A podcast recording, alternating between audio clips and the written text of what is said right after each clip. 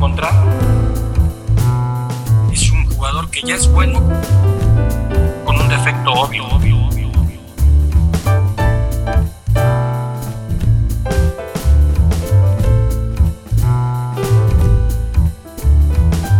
Directores Deportivos es un podcast especial de Big Data Sports. Soy Nicolás Rodnitsky y aquí voy a conversar con ellos, los directores deportivos, sobre los proyectos que desarrollan en sus clubes y cómo entienden una función cada vez más necesaria en el fútbol moderno. El entrevistado del cuarto episodio es Marco Garcés. Marco fue futbolista, jugó en el seleccionado de México, trabajó en la Academia del Liverpool y desde 2013 es el director deportivo del Pachuca.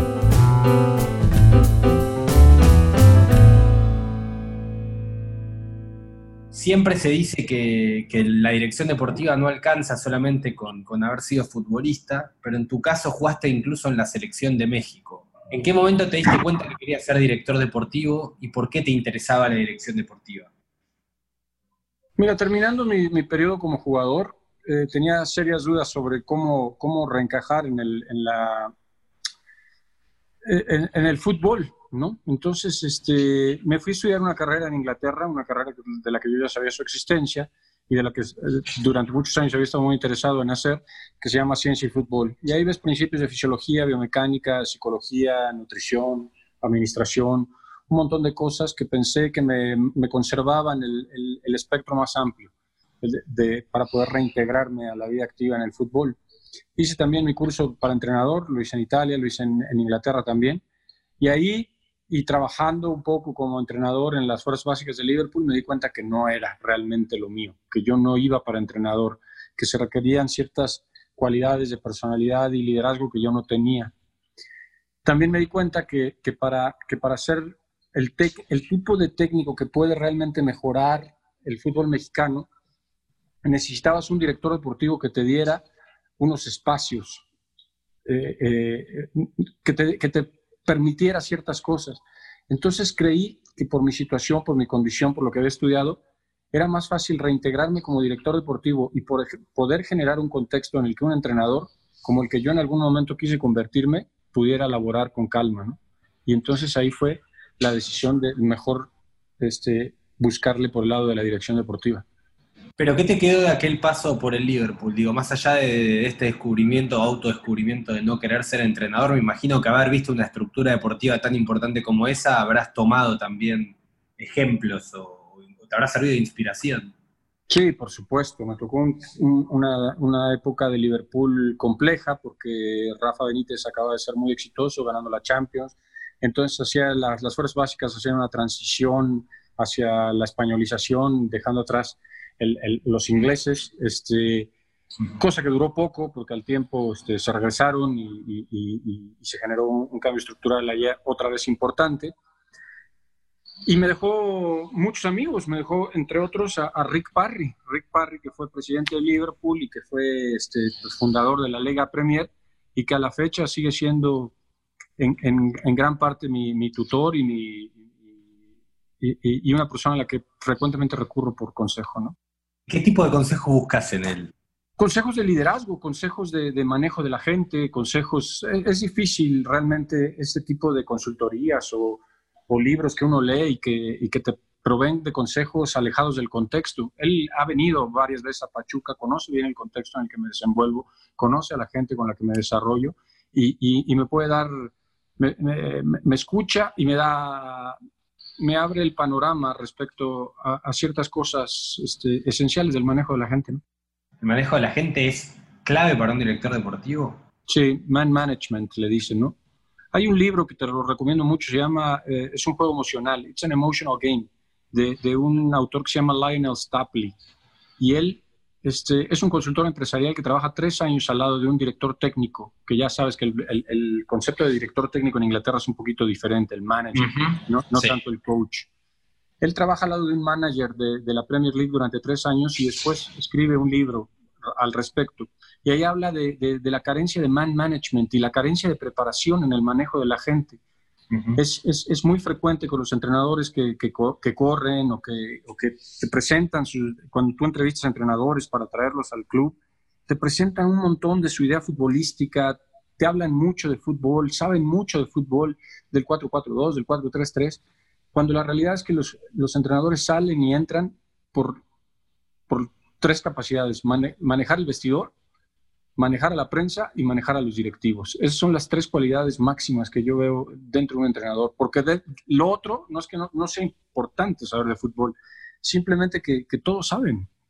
Yo he tenido acá en, Pachuca 10 entrenadores distintos y todos saben de fútbol, mucho. Ahora, me, me, sorprende mucho eso, esas son las cualidades que vos mirás, digo, mirás más eso que el estilo de juego a la hora de buscar un técnico.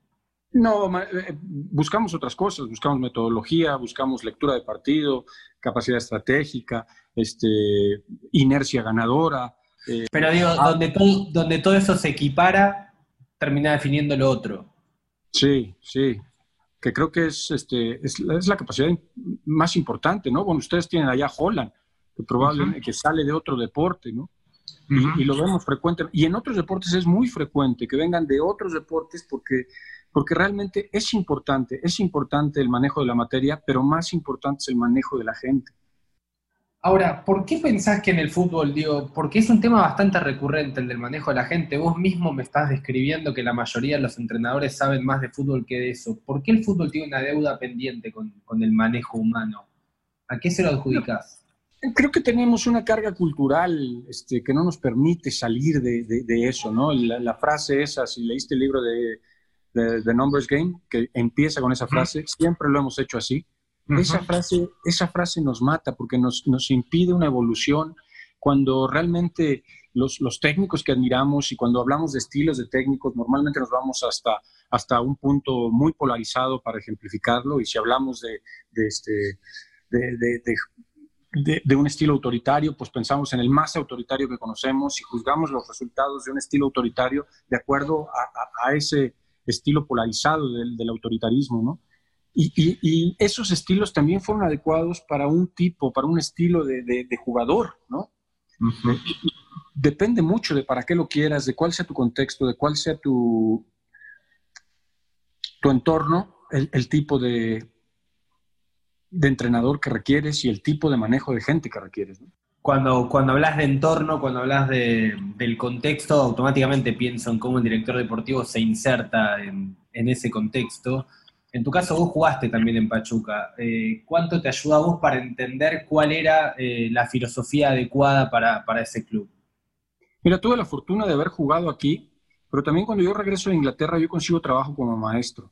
Eh, Pachuca tiene una universidad, y entonces ahí yo di métodos de investigación durante un tiempo.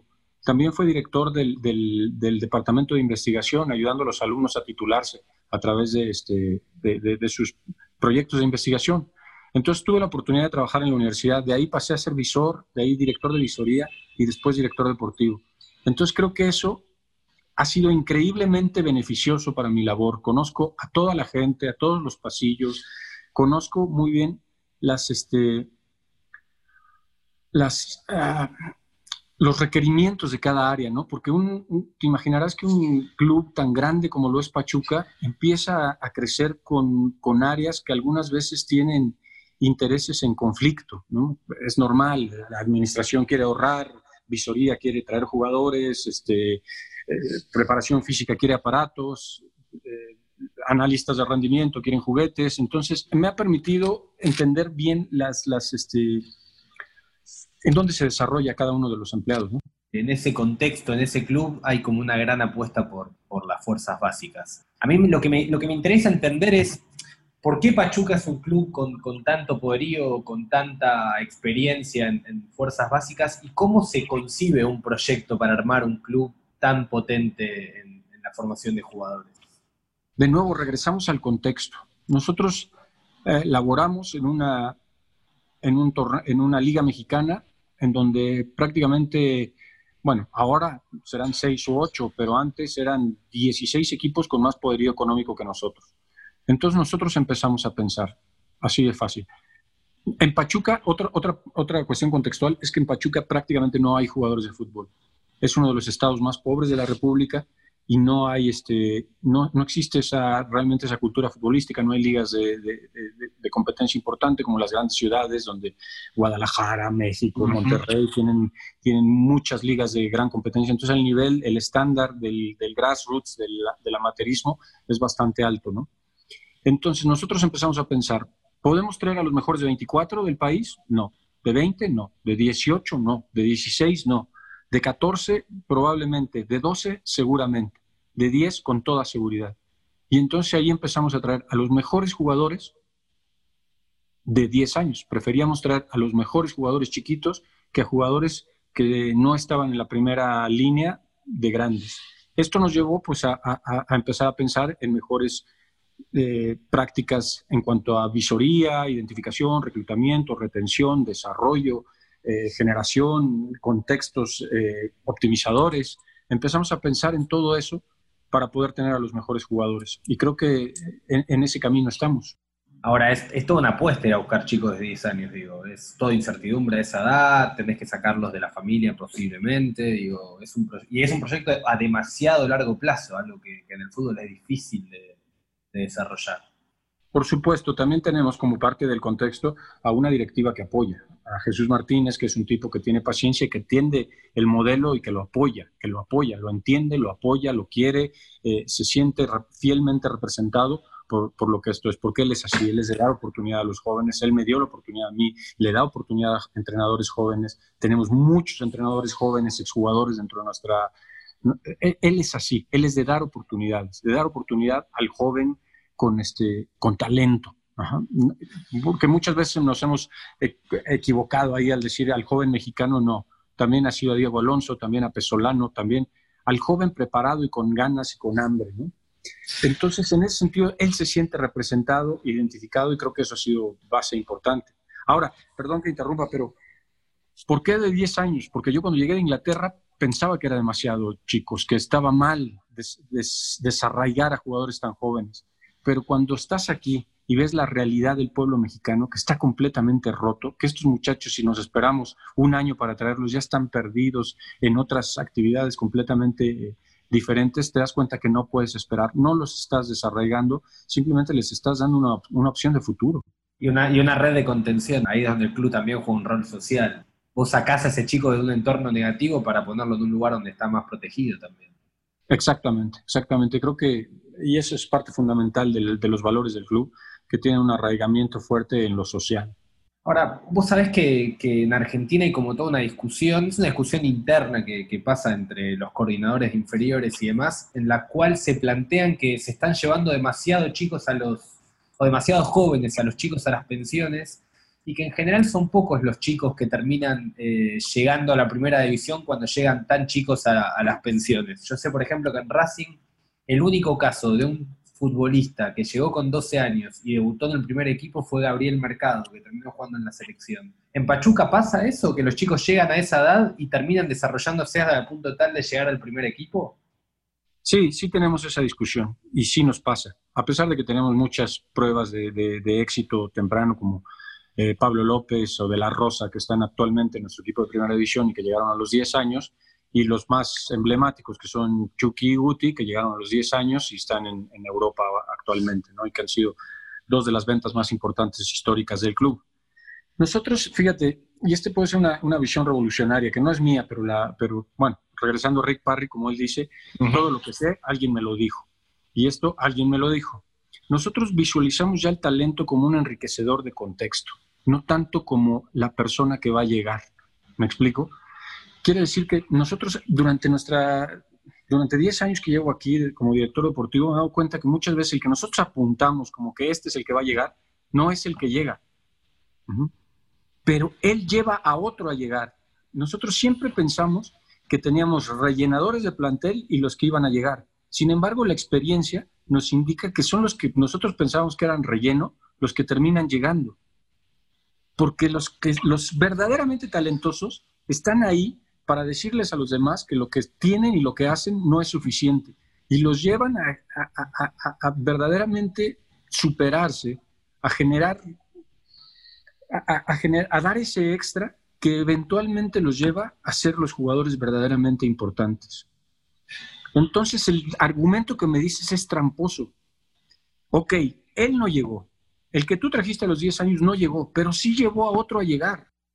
En definitiva, también te obliga a vos como club a prestar la atención a todos esa postura. Eh, en vez de, de, enfocarte en esos 4 o 5 que son los que vos más tenés fe, tenés que mirarlos a todos porque esos 4 o 5 están levantando el nivel del resto.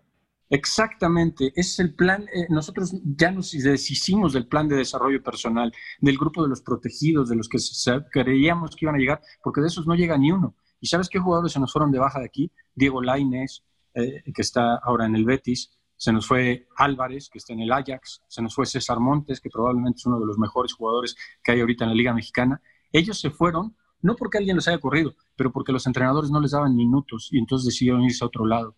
Entonces, esa, esa revelación nos ha llevado a dos cosas. Uno, acabar con el grupo de los protegidos y el plan de desarrollo personal exclusivo para un grupo de élite. Y dos, en las básicas todos juegan al mismo tiempo, porque ya determinamos que nosotros no sabemos quiénes son los que van a llegar. Lo que sí sabemos es que es uno de ese grupo. No sabemos cuál. ¿Cuántos jugadores tienen por equipo hoy? No es un equipo sub-15 de Pachuca. ¿Cuántos futbolistas tiene? 22 de los 22, ¿todos juegan la misma cantidad de tiempo o aproximadamente la misma por, por temporada? Sí, sí, van, más o menos. Tienen garantizado una cantidad de minutos. Y yo como director deportivo, si me doy cuenta que alguien no está jugando esa cantidad de minutos, entonces tiene que ser baja.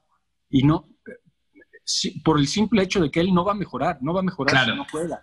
Es la mejor oportunidad. Dentro de las pocas eh, certezas que tenemos en el desarrollo de los jugadores, es que una manera, la manera más segura de, mejorar es jugando. Y si nosotros no lo hacemos jugar, es mejor que vaya a otro lado. Y puede ser dentro de nuestro mismo este, pirámide. Puede ir a León, puede ir a Minaros, puede ir a Everton. Pero él necesita minutos para mejorar.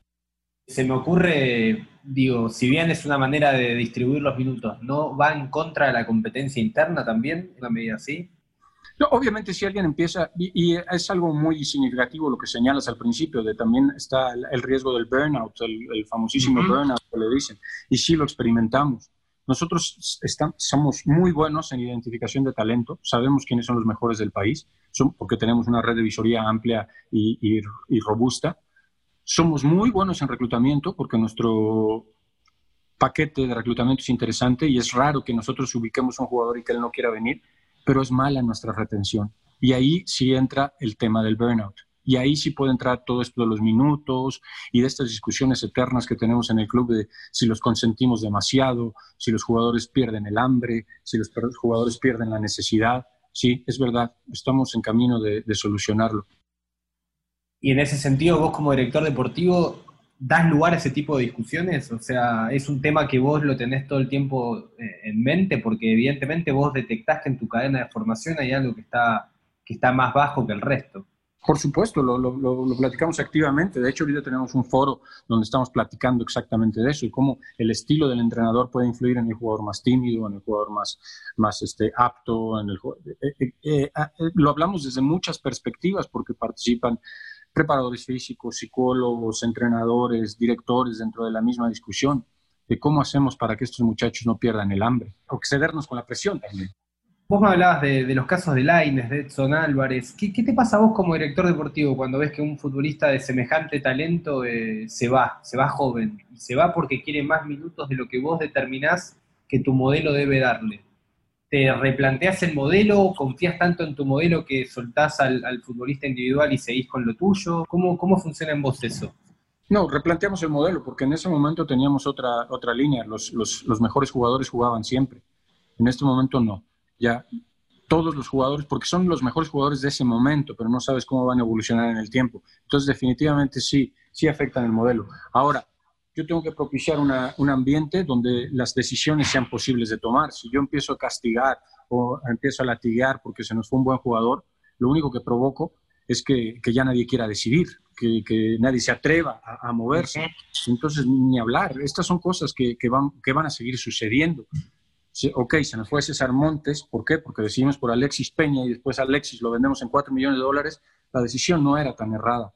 Lo de Laines me parece que fue distinto, porque Laines a pesar de que él se fue cuando yo apenas venía llegando y le rogué a su papá y, estuvimos haciendo muchos intentos por retomarlo. Este, de hecho, tenemos a su hermano todavía, a Mauro.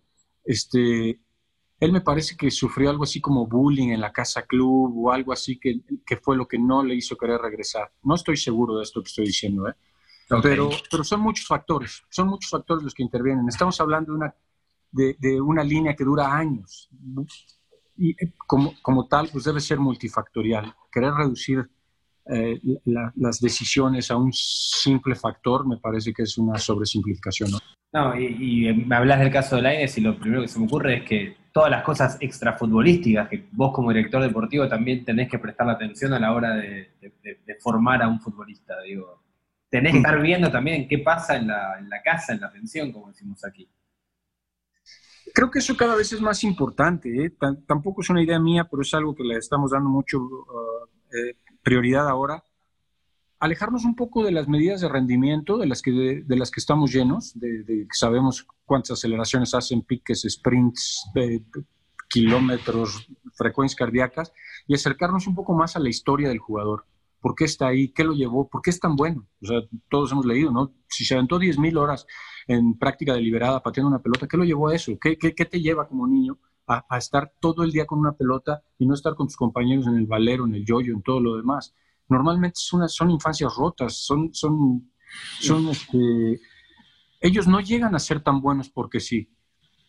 Nosotros tenemos que entender un poco más de eso, de cuáles son las fibras que los mueven para verdaderamente poder tener un impacto. Algunas veces me he sentido en este tiempo, yo tan apegado a la ciencia, tan metido en, en los libros, me siento tan distante cuando te sientas con un niño y le dices que tiene que desayunar este, 700 calorías de, macronutrientes más vinculadas a los carbohidratos que a las proteínas, y tú no sabes que el niño este, todas las noches tiene que agarrar a golpes con su papá para que no le pegue a su mamá, él, él está viendo desde, una, desde el otro lado de la mesa, no, no, no se ven las mismas cosas que tú estás viendo. Y si no nos acercamos a esa realidad, si no nos, nos podemos involucrar más en sus vidas, va a ser muy difícil llegarles. Más en un país, me imagino Argentina estará si no igual, parecido, pero un país roto, sin valores, este, donde los pobres muchachitos estos vienen con, con, con, con, formaciones muy violentas. Y donde los futbolistas o los chicos que llegan a esos lugares suelen venir de las clases más, más bajas, las clases más eh, pujantes. Tú sientas con ellos y les dices, come brócoli, come coliflor, y él te está pensando, sabes que este, no, este vive en Disneylandia, no sé de qué me habla. Ahora, ¿y cómo, cómo trabajás vos eso para, para, lograr que el club esté más cerca de esas historias? ¿Qué, qué implementaste? ¿Qué desarrollaste? ¿Qué hiciste vos mismo para, para, acercarte? Para decir, dejo un poco los libros y me meto un poco más allá adentro. Yo, yo intento acercarme un poco más a, a, la gente que tengo más cercana. Yo creo que es una cadena, ¿no? Así como, Nike cambió su filosofía de, atención al cliente a atención al empleado, yo creo que también como directores nos toca acercarnos más en mi caso, a los entrenadores, a los preparadores físicos, a los psicólogos, a entender un poco más de sus vidas y pedirles que ellos hagan lo mismo con los que les tocan para abajo, ¿no? Y así hacerle una cadena de atención y una cadena de... de son aproximadamente 250 jugadores. Si yo platicara cinco minutos al día con cada uno de ellos, sería lo único que hiciera y aparte hablaría cinco minutos con ellos cada seis meses. Entonces no puede ser así, tiene que ser a través de ramificarlo. Que su entrenador esté que hoy, hoy esté en esta cuarentena hablando diario con ellos. ¿Qué pasó? ¿Cómo está tu papá? ¿Cómo está tu mamá? Este, ¿En dónde estás entrenando? ¿Puedes salir? ¿No puedes salir? ¿Vives en un departamento? ¿Cómo te sientes? Eso lo, lo estamos haciendo permanentemente. Lo que me pregunto también es cómo se incorporan las herramientas para eso, porque digo, el entrenador por ahí, lo mismo que antes, sabe mucho de fútbol, pero cómo tratar a un chico que tiene todas las carencias que vos describís, no debe ser, no debe ser sencillo. Eso, eso fue lo que más aprendí en Liverpool, si te soy sincero, del técnico inglés y eso. Tienen un verdadero sentido de la, de la, de la ética de trabajar con niños. Jamás puedes escuchar un insulto, jamás puedes escuchar un maltrato. Toda la corrección debe ser amistosa, siempre pensando y siempre en el niño, siempre en el niño. Y eso es algo que he intentado y que, en la que he sido firme en, cuanto a la construcción del plantel no me importa que ganen tantos títulos, ni medallas, ni nada. Todo el que trata mal a un niño está fuera de inmediato, sin excusa, sin ningún, este, sin posibilidad a nada. Vos decías en un momento que, ustedes saben que son los mejores o que son muy buenos en reclutando talento y encontrándolo el talento. ¿Por qué? ¿Qué es lo que hacen para, para ser los mejores. 300 escuelas filiales y 16 visores permanentes. Somos la red más, más este, robusta y nutrida del país, lo que nos lleva a ver todo. Aparte, yo heredé una, una, una unidad de visoría bastante competente y competitiva que, que, que, sabía exactamente, porque no solo son los que tenemos contratados, sino las redes informales que cada uno de ellos vuelve a, a armar, ¿no? O sea, la capilarización de nuestras redes este, llega a cada punto del país. Cuando hay un jugador bueno en otro equipo, yo ya sabía de él y si no lo trajimos fue por alguna razón en específico. Es muy raro que algún jugador llegue y sea bueno en otro equipo y que yo no haya sabido de él o que no haya venido a prueba antes aquí. wow, a ese nivel, digamos. Vos jugás contra tu, tu, equipo sub-13, juega contra el América, por decir algún caso, y si hay un jugador bueno en América, vos ya lo conocés. O sea, ya, ya, lo, ya sabías ya sabías que, era bueno y por algún motivo no lo quisiste, no lo quisieron. Exactamente. ¿Se puede, se puede llegar a, que los datos nos anticipen? Digo, hablamos de todo lo humano y demás, pero en cuanto a lo futbolístico, si lo futbolístico fuese un parámetro constante, ¿podemos llegar a que los datos nos anticipen si, un jugador puede tener éxito? Sí, sí. Yo soy, a pesar de que, de que como te he venido diciendo en estas entrevistas, eh, soy un descreído de los números como los llevamos ahora, creo que definitivamente uno de los grandes misterios universales es por qué las matemáticas explican cualquier fenómeno. Simplemente que en el fútbol no hemos sido serios para llevar esos números. Creo que, creo que no estamos contando lo que vale la pena contar, pero definitivamente en los números está la solución para un montón de cosas, para un montón de cosas. Estamos trabajando activamente con, una, con un centro de investigación en ciencias de la complejidad para intentar rever qué es lo que contamos, cómo lo contamos y cómo lo, eh, y cómo lo procesamos. ¿no? ¿De qué manera el dato te podría ayudar? ¿Qué podrías descubrir vos mirando los datos en cuanto a la formación de un futbolista? Primero que nada me, llevaría a ver este, comportamientos típicos y no nada más lo que yo puedo observar con los límites de mi memoria y los límites de mi, de mi presencia. ¿no? al final los números están hechos para eso, para describir poblaciones y, y, y poder buscar intervenciones como te dije, fui maestro de, métodos de investigación y soy un convencido de que todo se puede medir. Simplemente no te debes de quedar con la, con la, con la primera de que, ah, ya encontramos esta manera, listo, esta es. No, no, no, no me interesa cuántos pases buenos o malos dio. Me interesa más, más bien este, cómo puedo evaluar cuál es su contribución a la, a la, al mejoramiento o o a la aplicación del modelo que nosotros queremos aplicar.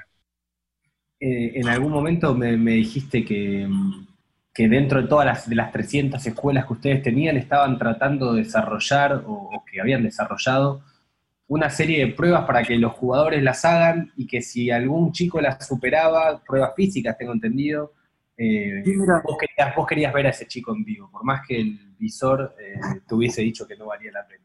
Tenemos un, un, director de visoría, de visoría Rembert Bromant, que viene de Bélgica, sería interesante que platicaran con él, que está muy en contacto con Royal Bayens, uno de los grandes investigadores respecto a identificación del talento en el mundo. Él diseñó una batería de pruebas, pruebas como tú dices, físicas, fisiológicas, antropométricas, que nosotros le, le, le, hacemos a todo el universo de jugadores que vienen a prueba. Nosotros, para que te des una idea, creemos que vemos, bueno, sabemos que vemos a 100.000 niños en su, en su, al año. 100.000 niños al año los vemos jugar en su lugar. De esos 100.000, 1.000 vienen a prueba a nuestras instalaciones. Y de esos 1.000 se quedan aproximadamente 30, 40 jugadores. De estos 1.000 jugadores que hacemos, que, vienen al club, les estamos haciendo esta batería de pruebas de Roll Bayens, que, que, que Rema ha modificado bastante, pero le hacemos estas pruebas. Y después buscamos alguna correlación entre los que eventualmente se quedaron y sus resultados de las pruebas. Se han podido encontrar algunas correlaciones positivas, y esta es la idea, que todavía no la llevamos a cabo, porque estamos en una reestructuración también de las escuelas filiales, que tiene que ver con temas de, otra, de otro índole, pero la idea es que los, las 300 escuelas filiales puedan, desarrollar, puedan eh, hacer estas pruebas estandarizadas a sus jugadores y decirle, mira, independientemente, los que tengan estos resultados, independientemente de que te gusten o no, mándame los que los quiero ver. Sin sin sacar el ojo del maestro, sin sacar el ojo del visor, pero irnos acercando eh, cuidadosamente a los números. Es que en realidad es sumar una herramienta más para captar, no, no, no anula ni una ni la otra, es otra fuente más de captación. Siempre lo hablo como un auxiliar de diagnóstico, ¿no? Es como el doctor que utiliza una resonancia, unas radiografías, análisis este, de sangre y una exploración clínica antes de, diagnosticarte qué es lo que tienes. Igual es en el fútbol. ¿Por qué, ¿Por qué valerte de un solo instrumento cuando puedes tener auxiliares de diagnóstico? ¿Y lo entienden eso los visores? Eh, ¿Entienden que, que, vos quieras hacer ese tipo de pruebas para, para, confirmar si un futbolista puede tener interés para vos? Mira, al principio todo lo que yo decía me, me lo decían como mucho bla bla en la canchita, vamos al verde. Raro porque, porque yo jugué, ¿no? Entonces, pero me decían, bueno, este, que era mucho bla bla, que era mucho, este, mucha eh, perorata. pero al final creo que de tanto insistir y, de que ellos vayan encontrando y que, no son números, no, no, no son matemáticas, no lo saqué de, de una hoja de Excel, es intentar partir del otro lado, hacer tu cabeza números para saber qué es lo que tú te fijas para... Cuando tú me dices que este muchacho es talentoso, ¿qué me estás diciendo? ¿Qué, ¿En qué lo viste? ¿Cómo lo viste y cómo lo podemos medir? Ajá, es el paradigma del desempeño experto, ¿no? O sea, cómo agarrar a los mejores visores y transformar su visión en números. Y no partir de lo que puedes contar, sino, sino eh, darle, darle la vuelta, del otro lado empezar, de su cabeza. Si ellos lo pueden interpretar, les interesa, ¿eh? Les empieza a interesar. A ver, cuando tú me dices que este jugador tiene gran visión, ¿a qué te refieres exactamente? ¿Crees que se puede medir? ¿Por qué no se puede medir? Porque lo primero que te van a decir es que no se puede. Pero, ¿por qué no? ¿Qué es lo que ves? Eh, eh, eh, y, esa conversación la hemos venido teniendo durante muchos años y creo que poco a poco hay más apertura a eso. En algún momento me dijiste que necesitabas tres tipos de, personas para, desarrollar una institución. Los que hacen lo que se hacía, los que hacen lo que se hace y los que hacen lo que se va a hacer. ¿Y por qué es importante que convivan todos en un mismo entorno? Mira, y esto lo acabo de leer en un libro que se llama La Fórmula, que te recomiendo muchísimo. De, ay, se me fue ahorita el nombre del, autor, pero ahorita me acuerdo. Este, prácticamente todos los avances de las épocas recientes, de los últimos 30, 40 años, se han hecho a partir de grupos de personas, no de, no de mentes individuales que generan un gran progreso. Ya las épocas de Einstein, Newton y eso quedaron atrás, y ahora las grandes revoluciones científicas, tecnológicas vienen a partir de grupos de personas. Cuando se hace un estudio sobre estos grupos de personas, se da, uno se da cuenta que son grupos diversos, balanceados y motivados. Entonces requieres de una diversidad, no requieres de gente que piense toda como tú.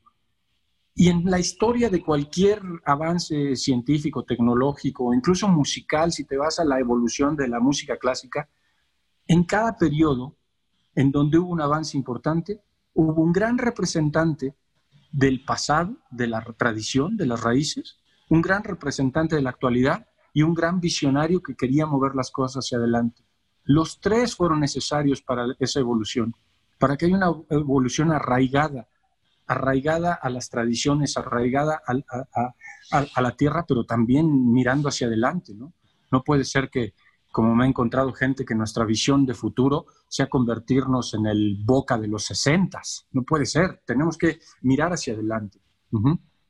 Pero se necesitan ese tres tipos de personas para poder moverte. Ahora, se, me ocurre que el director deportivo tiene que tener a, esos tres perfiles adentro suyo, digo, él mismo tener un poco de esas tres cosas.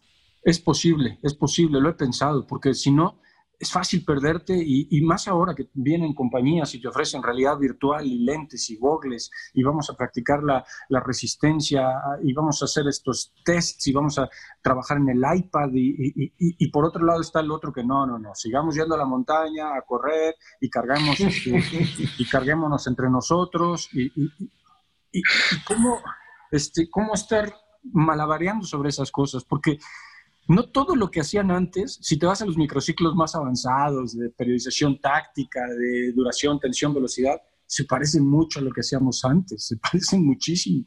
Hay una cierta este, eh, conocimiento de, haberlo hecho durante muchos años que no podemos tirar a la basura. Entonces creo que esas tres, esas tres vainas o tres venas las debes de traer adentro, sí, ciertamente, sí, sí. No lo había pensado así como tú lo dices, pero pero creo que tienes razón. Y lo otro, que se, lo otro que se me ocurre es cómo un director deportivo hace para, para balancear esas tres cosas dentro de su grupo de trabajo, porque a veces le vas a dar la razón a unos y a veces le vas a dar la razón a otros, a veces vas a escuchar más a uno que a otro. Digo, incluso debe ser un tema de liderazgo saber gobernar esos tres, esos tres perfiles como dentro de tu equipo de trabajo. Sí, por supuesto. Yo en lo personal prefiero el reto de, manejar gente capaz que, tener gente que, me diga que sí a todo.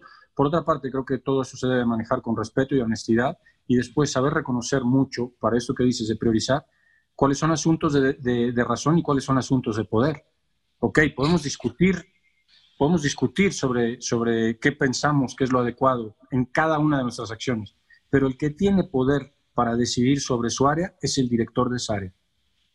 Tiene la autoridad y tiene la responsabilidad. El resto podemos hablar, podemos opinar, podemos decir, pero una vez que llega la decisión final, la toma el director de esa área. Confiar y saber delegar se llama eso. Exactamente, exactamente. Sí, porque si, si, si alguien más te convenció de que lo que debemos de hacer en preparación física es ir a la montaña en lugar de hacer el microciclo y yo doy esa orden, pues inmediatamente dejo al, al, director de esa área sin ninguna autoridad. Y cuando le, cuando le quito la autoridad, le quito la responsabilidad. Me, interesa esto que me decís en línea con lo que veníamos hablando de, de, la formación, porque los buenos proyectos de formación justamente lo que tienen son parámetros claros de trabajo y de juego para sus fuerzas básicas. ¿Cómo haces vos eso? Porque me imagino que vos querés que las fuerzas básicas de Pachuca implementen determinado sistema de juego, que es el que también hace el primer equipo para, simplificar la promoción de futbolistas. Pero, ¿cómo haces para bajar esa línea y a la vez dejarle libertad al entrenador para que también tome sus propias decisiones dentro de su, de su plantel? Ah, es una excelente pregunta, una excelente pregunta. Me acuerdo que la primera vez que empecé a, querer implementar un modelo de juego y eso les conté la, la metáfora de la viga y del arco, ¿no? ¿Por qué las construcciones en México, en, Mesoamérica, hasta, hasta 1500, fueron, son pirámides que, funcionaban con columnas y vigas? Simple, no podía haber este, edificios huecos porque no había un arco. Porque todas las construcciones acá en Mesoamérica, hasta el 1500, son hechas por esclavos. Hasta 1500 las, las construcciones, si ves, si ves la, Notre Dame o lo que sea, son construcciones hechas por un autor, por un arquitecto, por un masón que realmente se enamoró de su obra y por eso encontró soluciones y por eso encontró contrafuertes y arcos y arcos este, de otro tipo y pudo agujerar las paredes y creó eh, edificios huecos y vitrales y, son esas obras magníficas. Yo les decía, si esto no es de ustedes, no hay manera. Si ustedes están obedeciendo órdenes que no sienten, no hay manera. Y poco a poco creo que cada uno de nosotros se ha ido convenciendo de hacer un modelo de Pachuca. Yo no, ese día fui a decirles que no que íbamos a jugar de una manera, sino que íbamos a jugar de la manera que ese día se decidiera ahí, entre todos. Yo no fui a decirles vamos a jugar así, sino entre todos pongámonos de acuerdo de cómo vamos a jugar y después quiero que todos, entre todos, estemos permanentemente este, viendo la manera de mejorar esta idea, no de cambiar de idea cada día.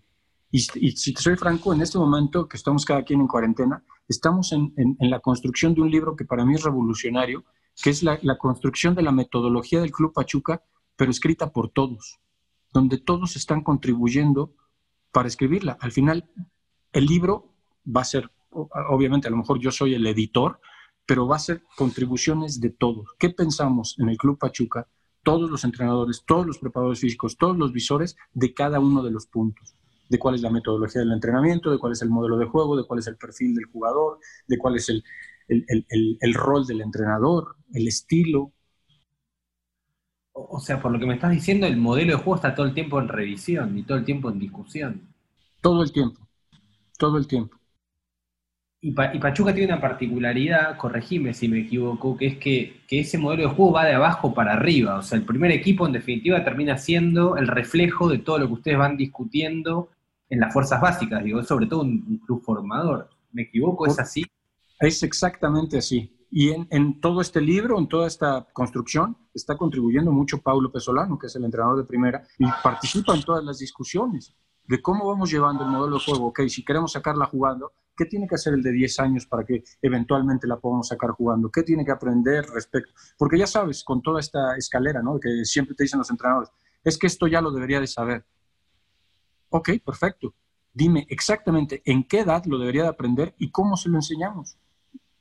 Y acá está el entrenador de 12 años a ver, dile que por qué eh, este no sabe hacer la, eh, perfilarse o la recepción guiada y, así vamos construyendo ese libro con la contribución de todos, con la un libro que obviamente no va a ser impreso porque va a estar en permanente corrección. Lo, lo sacaremos de alguna manera este, virtual en alguna página que se pueda estar permanentemente corrigiendo.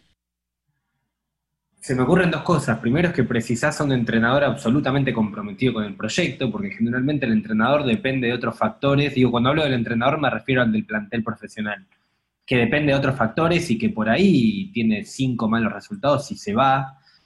Eh, y vos tenés a un entrenador del primer equipo discutiendo con el de 12 años, o sea que está, está absolutamente sumergido en tu proyecto, en el proyecto Pachuca, eso por un lado.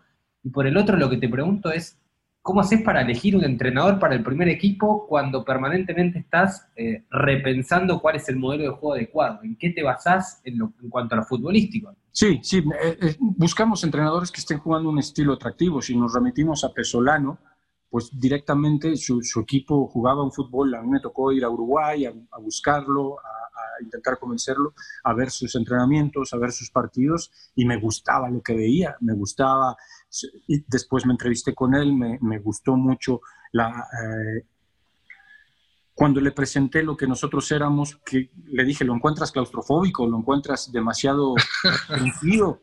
Este, me decía, no, no, me gusta la idea de participar en algo donde, donde, donde todos estén contribuyendo y, y de ese modo se seleccionó.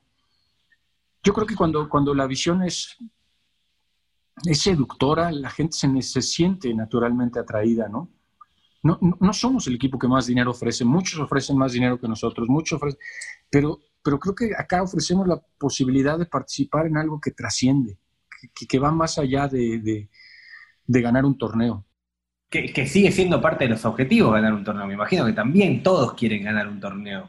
Hoy estuve hablando toda la mañana con Pablo de cómo vamos a hacer para ser el primer equipo campeón en México después de esta del coronavirus, ¿no? Que creo que, que, va a ser un premio como a la resiliencia, como a la... Este, que creo que, creo que se,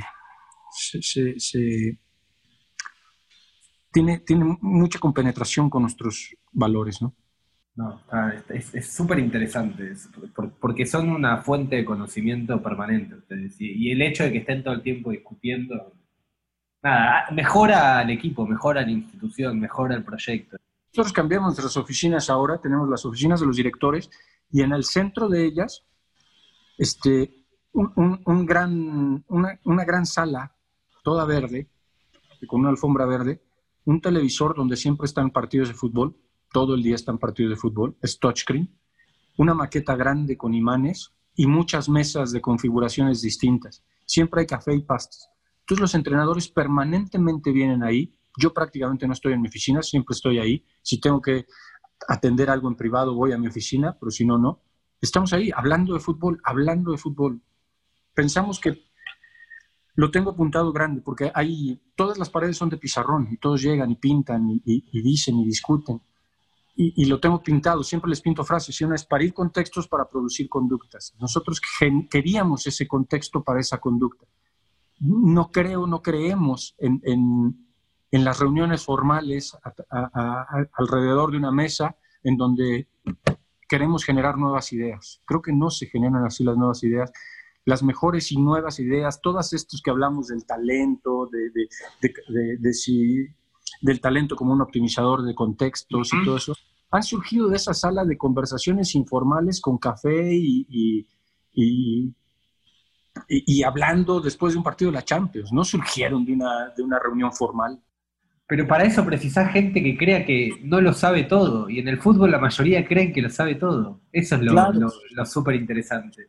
Sí, sí, sí, sí. Y es importante entrar con esa apertura de nuevas ideas y salir con certezas para que el, para que el jugador no te, no, te, no te huela esa duda.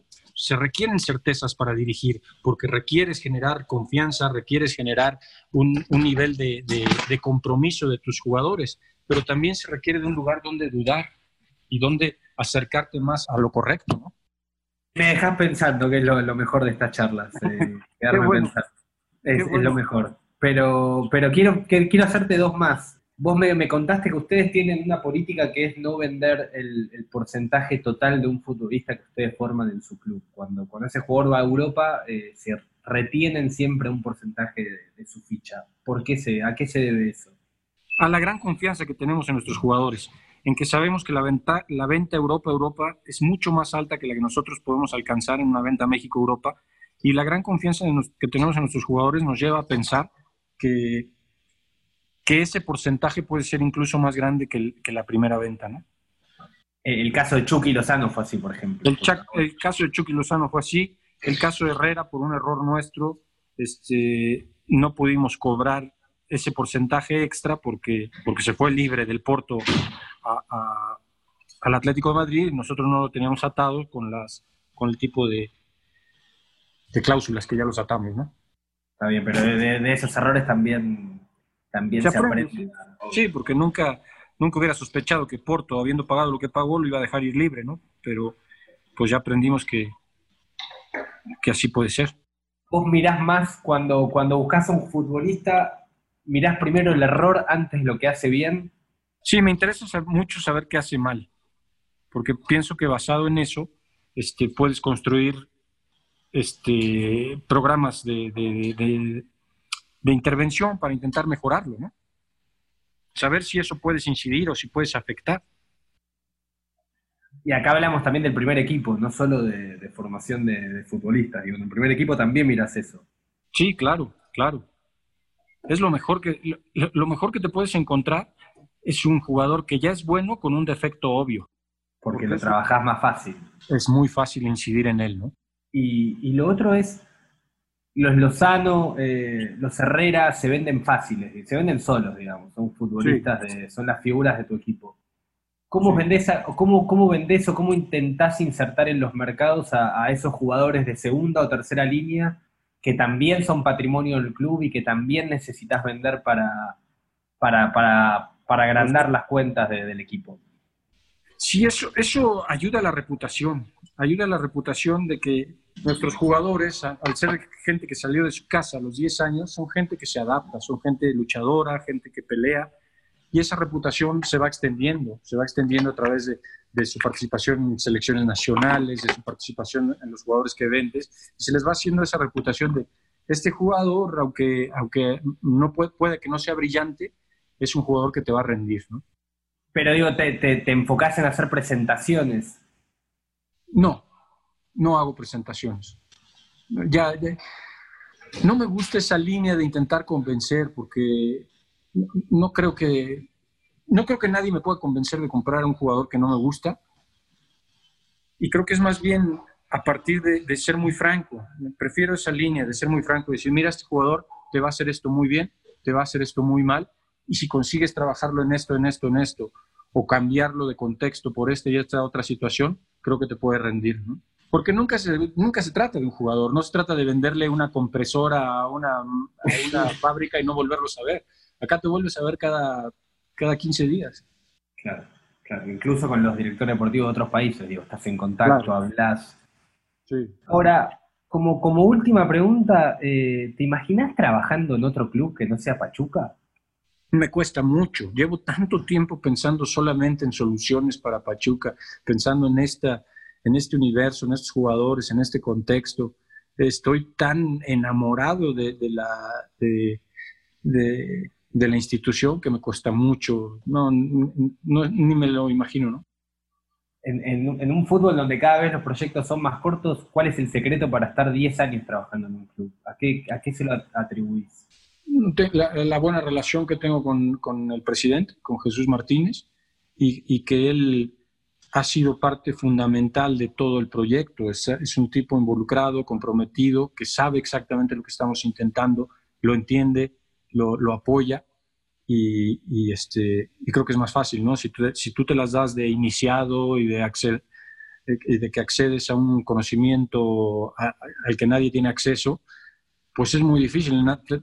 Solamente te haces este, esclavo de tus propios resultados. Acá él entiende eh, lo que estamos intentando y entonces incluso cuando los resultados no se dan, creo que tiene la paciencia para, para ver otros aspectos. Al final siempre estoy pidiendo dos cosas. La primera es, ¿qué libro le digo? Ya recomendaste dos en la charla, pero ¿qué libro le recomendás vos a alguien que quiere, quiere empezar a ser director deportivo o, que le interesa el tema? ¿Qué libro crees vos que debería leer? No necesariamente dirección deportiva, digo, puede ser una herramienta de otra, de otra materia que ayude o que pueda ayudar a un director deportivo a trabajar mejor.